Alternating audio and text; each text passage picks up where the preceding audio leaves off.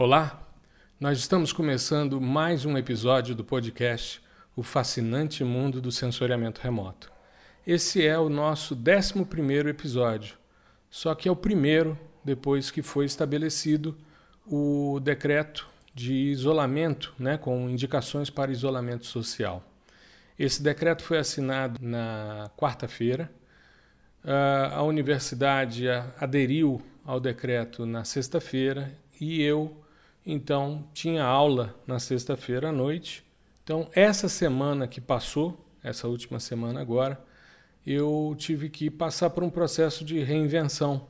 Eu tive que me reinventar com as aulas, tanto na graduação como na pós-graduação, e resolvi então gravar uh, um podcast sobre as possibilidades do uso de sensoriamento remoto em tempos de Covid-19. Isso porque uh, eu tenho feito algumas postagens desde fevereiro a respeito das questões associadas a esse novo coronavírus e as possibilidades que o sensoriamento remoto vem apresentando. Uma coisa também interessante em termos de reinvenção foi o fato de, na sexta-feira, participar como membro externo de manhã e presidir à tarde uma banca. Então, eu participei de duas bancas de mestrado na sexta-feira, 100% online.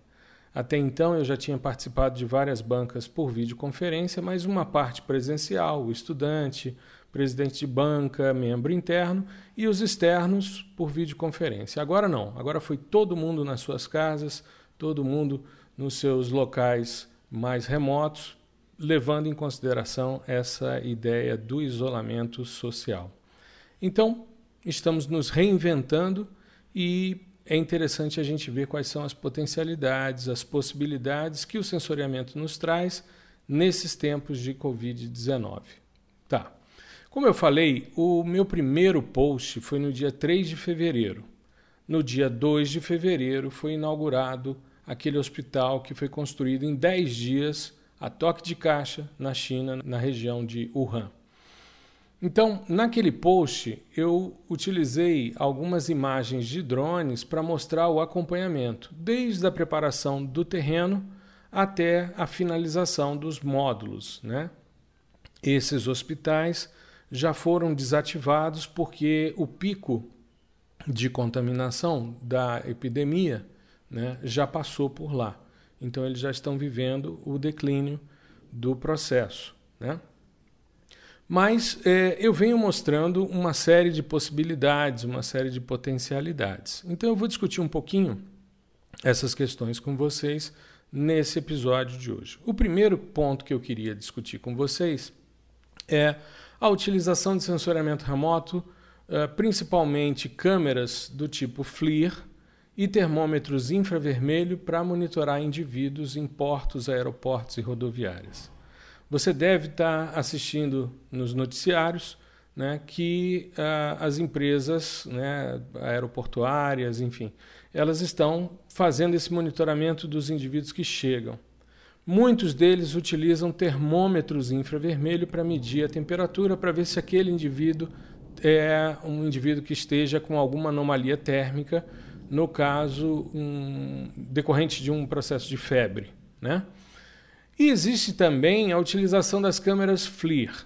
Então, antes da gente falar sobre isso, eu queria explicar, para quem não é muito entendido no assunto, sobre o, como essas câmeras e esses termômetros funcionam. Porque quando você pensa, bom, o cara está lá com um termômetro próximo à testa do indivíduo e medindo a temperatura dele, isso é sensoriamento remoto? Bom, olha só. Quando a gente fala de sensoriamento remoto, a gente está falando de aquisição de informação à distância, sem um contato físico direto entre sensor e alvo. Isso é possível por quê? Porque a radiação que vem do Sol, né, ou a radiação que vem do corpo do indivíduo sai até o sistema sensor e é captado. Se a gente pensar num sistema clássico de sensoriamento remoto, eu tenho uma fonte de radiação, essa fonte manda essa radiação para a superfície, a superfície vai absorver essa radiação em função dos diversos componentes e depois uma parte vai ser refletida. Vamos pegar essa porção que foi absorvida. Por exemplo, essa minha camiseta, ela é uma camiseta azul, azul marinho. o que, que acontece? A luz que sai da fonte de iluminação e chega à minha camiseta é absorvida pela pigmentação dela nos comprimentos de onda do verde e do vermelho. O azul, que não é absorvido, é refletido e chega até você por meio dessa webcam. Muito bem. Mas e essa porção que foi absorvida? Essa faixa do espectro que foi absorvida? Ela tende a aumentar o nível energético do material. Porque o que está sendo absorvido aqui? São partículas de energia que caminham nessa onda, são os fótons. Né? Esses fótons estão saindo aqui da lâmpada e chegando até a minha blusa, e em função da pigmentação estão sendo absorvidos na faixa do verde e do vermelho. No azul não, está sendo refletido. O que é refletido você vê com seus olhos. Agora, o que foi absorvido aumenta o nível energético do material.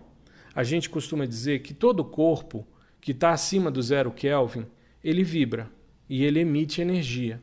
Mas o que, que acontece? Quando há uma absorção de partículas de energia, esse nível energético aumenta. O material chega no que a gente chama de estado de excitação energética.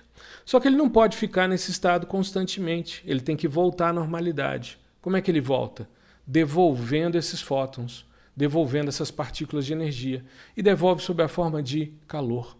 E aí, quando você vem com um sensor você está captando a energia que está sendo emitida, os fótons que estão sendo emitidos pela testa do indivíduo, e isso está chegando até o sistema sensor. Então, isso é sensoriamento remoto, sim. Só não gera imagem, mas me gera uma informação numérica. Agora, a câmera FLIR, né, que é Forward Looking Infrared, numa tradução bem simplificada, seria olhando para frente no infravermelho né? uma câmera de observação no infravermelho. Nesse caso, infravermelho termal. Você, quando posiciona uma câmera FLIR, uh, por exemplo, na saída de um aeroporto, né? no desembarque de um aeroporto, você vai ter uma imagem em variação de temperatura e o indivíduo que tiver mais quente, você pode posicionar o sensor e saber qual é a temperatura que ele está emitindo. Porque isso pode ser transformado em temperatura de brilho, temperatura radiométrica. Tá? Que é essa temperatura decorrente da emissão da radiação que foi absorvida. Então, se o indivíduo está com febre, ele tende a emitir mais, ele tende a ter uma temperatura radiométrica mais alta. Então, pela câmera, você fala: bom, esse indivíduo aqui está com febre, vá até ele, faça uma conversa, faça uma anamnese, uma triagem e veja o que está acontecendo com ele. E com isso, você vai diminuindo o contato entre indivíduos que Possivelmente eles vão para uma determinada aglomeração porque às vezes a febre não é tão alta e, como é pouco perceptível, um sistema sensor como esse é mais eficiente. Então, monitorar os indivíduos que chegam, que estão transitando, é uma possibilidade. E é uma possibilidade bastante interessante. Tanto que, quando eu falei num dos episódios do nosso podcast a respeito da utilização de drones para sensoriamento remoto, eu falei naquela época que em Wuhan as pessoas estavam utilizando drones com câmeras FLIR para fazer essas medições de anomalias termais em indivíduos com febre. Então, a utilização de drones também é uma possibilidade de utilização de dados de sensoriamento remoto para o monitoramento. Só que aí você tem um afastamento muito maior do, da aglomeração, dos indivíduos e tal, ou seja, é muito mais seguro para quem está fazendo esse monitoramento do que aquele indivíduo que se aproxima com o termômetro na testa do indivíduo. Uma outra possibilidade interessante com a utilização de sensoriamento remoto para esse tipo de avaliação é nos próprios drones a utilização de câmeras do tipo RGB para verificação de aglomerações. Você consegue, né, sabendo de uma possível aglomeração, como a gente viu agora na televisão, alguns é, bares que estavam funcionando de forma irregular e pessoas ali aglomeradas e, e curtindo a noite, né, dentro de um momento em que nós temos que ficar em casa. Então, a utilização de drones é sempre uma estratégia mais segura para os indivíduos que estão monitorando. Porque com as câmeras RGB você consegue fazer essa leitura. Aí você deve estar se perguntando, tá, mas e nesse caso que você citou, dos eventos noturnos, aí você pode utilizar uma câmera termal. Porque a câmera termal, como ela não depende de uma fonte como o Sol, a fonte são os indivíduos, tá? você consegue imagiá-los até à noite. Então, fazer o monitoramento à noite de anomalias termais é possível. Então, você pode fazer o monitoramento mais próximo com uma câmera. Hoje existem câmeras FLIR adaptadas a celulares que você pode acoplar na saída USB da câmera. Existem celulares é, que já vêm com câmera FLIR. Existe uma marca de celular que tem uma câmera FLIR incorporada. Existem câmeras mais baratas do que a câmera FLIR, que são de outras marcas, né? porque FLIR acabou é, sendo um nome genérico para câmera termal, mas é o nome de uma marca. Né? Então, você utilizar esse tipo de equipamento é bem interessante. E se você puder e tiver uma câmera miniaturizada ao ponto de colocá-la num gimbal, né, naquele berço onde ficam os sensores de um drone, você consegue subir e monitorar com muita eficiência. Além da utilização de drones, uma outra possibilidade são dados de alta resolução espacial. Logo no início da epidemia na China, é, foi muito comum a visualização em jornais né, de notícias a respeito da utilização de imagens de alta resolução mostrando as cidades vazias, principalmente Wuhan. Eles mostravam a cidade antes da, da quarentena e a cidade depois, sem a presença de carros, sem a movimentação de pessoas.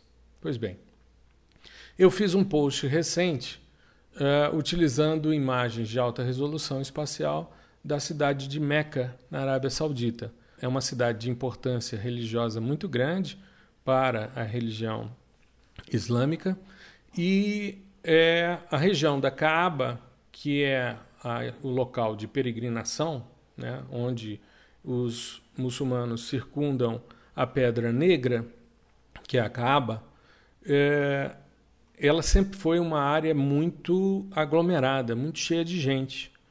E nessa imagem que eu postei, ela, uma primeira imagem de janeiro, mostrando uma quantidade muito grande de pessoas em volta né, do monumento, e depois uma imagem de março, já mostrando, agora do início da primeira quinzena de março, já mostrando a área esvaziada. E me chamou muita atenção porque o meu post foi replicado por um portal árabe de sensoriamento remoto e geoprocessamento. E eles escreveram em árabe, né, os servos em silêncio. E eu achei muito bonito, muito poético, fiquei bastante feliz de saber que o meu post foi utilizado, mesmo estando em português. Né? Uh, e também eu tive a oportunidade de fazer um post nesse período mostrando uma publicação que saiu no The Washington Post sobre a utilização de imagens de alta resolução para verificar numa das cidades do Irã, na qual havia uma divulgação de um número de mortos relativamente pequena, né? O Irã é hoje o terceiro país dentro da escala do número de contágios e de mortes.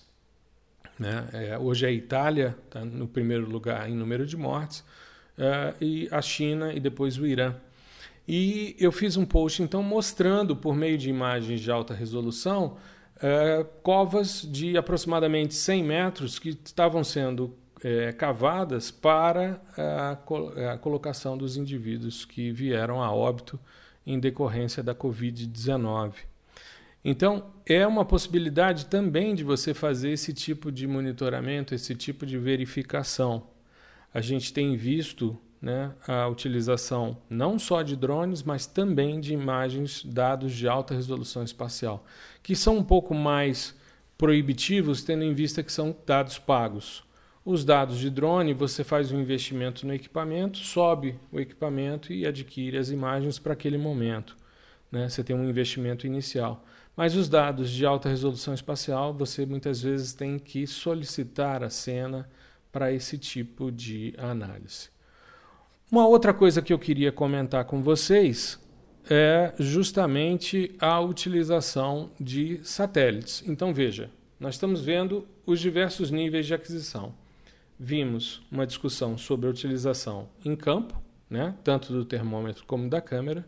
A utilização dos drones, que já é um nível de aquisição mais elevado em relação à altura do peito, que é a altura que você coleta normalmente em campo.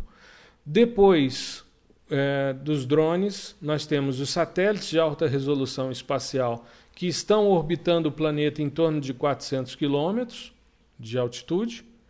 E agora os sistemas sensores que são de mais alta órbita, como é o caso do Sentinel 5P. Eu fiz já dois posts sobre os dados do TROPOMI. O TROPOMI é Tropospheric Monitoring Instrument. É um instrumento que foi colocado no satélite Sentinel 5P, que é um instrumento de monitoramento troposférico.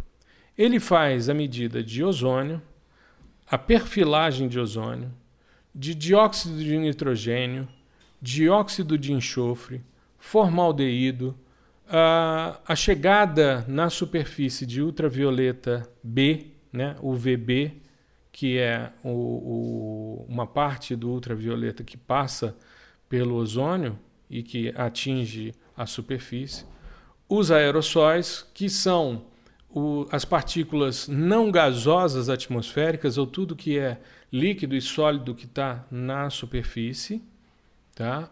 É monóxido de carbono, metano e nuvens. Então, o Tropome faz uma verificação de 10 elementos. E recentemente eu tinha feito um post mostrando, porque tinha saído na Folha de São Paulo e porque a NASA tinha feito uma, uma postagem mostrando a utilização desses dados do Tropome é, para dióxido de nitrogênio. O dióxido de nitrogênio é um gás que você encontra em regiões é, urbanas, em áreas urbanas que tenham atividade industrial e fluxo de pessoas e veículos. Então a NASA apresentou os dados do Tropome, especialmente de dióxido de nitrogênio, sobre a China, do final de dezembro, quando começaram as discussões a respeito dessa epidemia, até março, quando já havia então uma redução. Então a gente vai vendo a redução tanto da atividade industrial como da atividade de fluxo de pessoas, diminuindo essa concentração de dióxido de nitrogênio.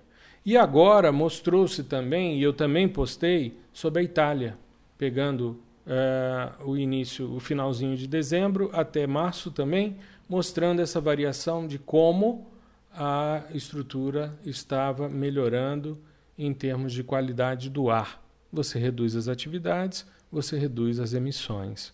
Então, são algumas potencialidades, algumas é, verificações possíveis de serem feitas é, por meio de dados de sensoriamento remoto para verificação das possibilidades do cumprimento desse isolamento social e principalmente nas áreas que estão em quarentena, que estão sofrendo mais com os óbitos decorrentes da Covid-19, o sensoriamento remoto pode ajudar em muito, em diversas escalas: altura do peito, drones, sensores de alta resolução espacial e sensores mais elevados de análises mais regionais.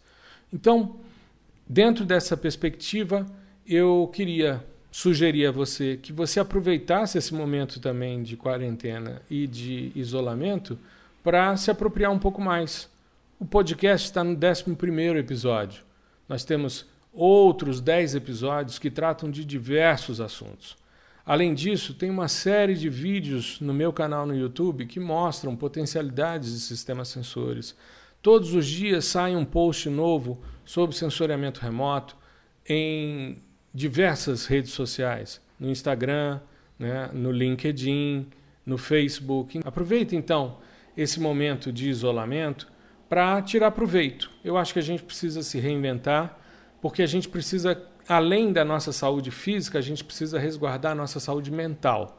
Então é fundamental que a gente tenha um envolvimento com o aprendizado, um envolvimento com o conhecimento, que a gente não pare totalmente as nossas atividades estar em quarentena não significa que você está de férias. Então, continue trabalhando, continue fazendo as coisas que são importantes para você se manter ativo e evitar os traumas que possam vir né, de um processo como esse de isolamento. A gente, por incrível que pareça, a gente não está acostumado a ficar em casa tanto tempo e não sabe por quanto tempo vai ficar. Eu, para me manter ativo, vou continuar produzindo, vou continuar dando aula. Se a universidade não suspender o calendário, vou continuar dando aula, vou continuar publicando todos os dias nas redes sociais, vou continuar gerando podcast semanalmente, ou seja, é, nós vamos continuar fazendo o que vínhamos fazendo. Eu já atuo na área digital já tem algum tempo, então a minha ideia é continuar para me manter é, são né, em todos os sentidos. Isolado em casa, com os familiares, para evitar a contaminação. Né? E trabalhando para evitar a contaminação mental, para que a gente tenha saúde mental também. Tá? Então desejo a todos vocês que estão me ouvindo que vocês tenham um período aí de muita saúde, de muita tranquilidade, de repensar uma série de coisas, de estar com os familiares, exercitar a solidariedade, enfim, e evitar ficar dentro de uma neurose ou só assistindo noticiários, porque senão a gente pode adoecer também. Então, é, uma boa semana para você, tudo de bom, saúde, continue em casa, continue trabalhando em casa para se manter ativo, tá certo? E com isso, fé em Deus, em muito pouco tempo a gente está de volta às nossas atividades normais. Que Deus nos abençoe. Um grande abraço. Tudo de bom.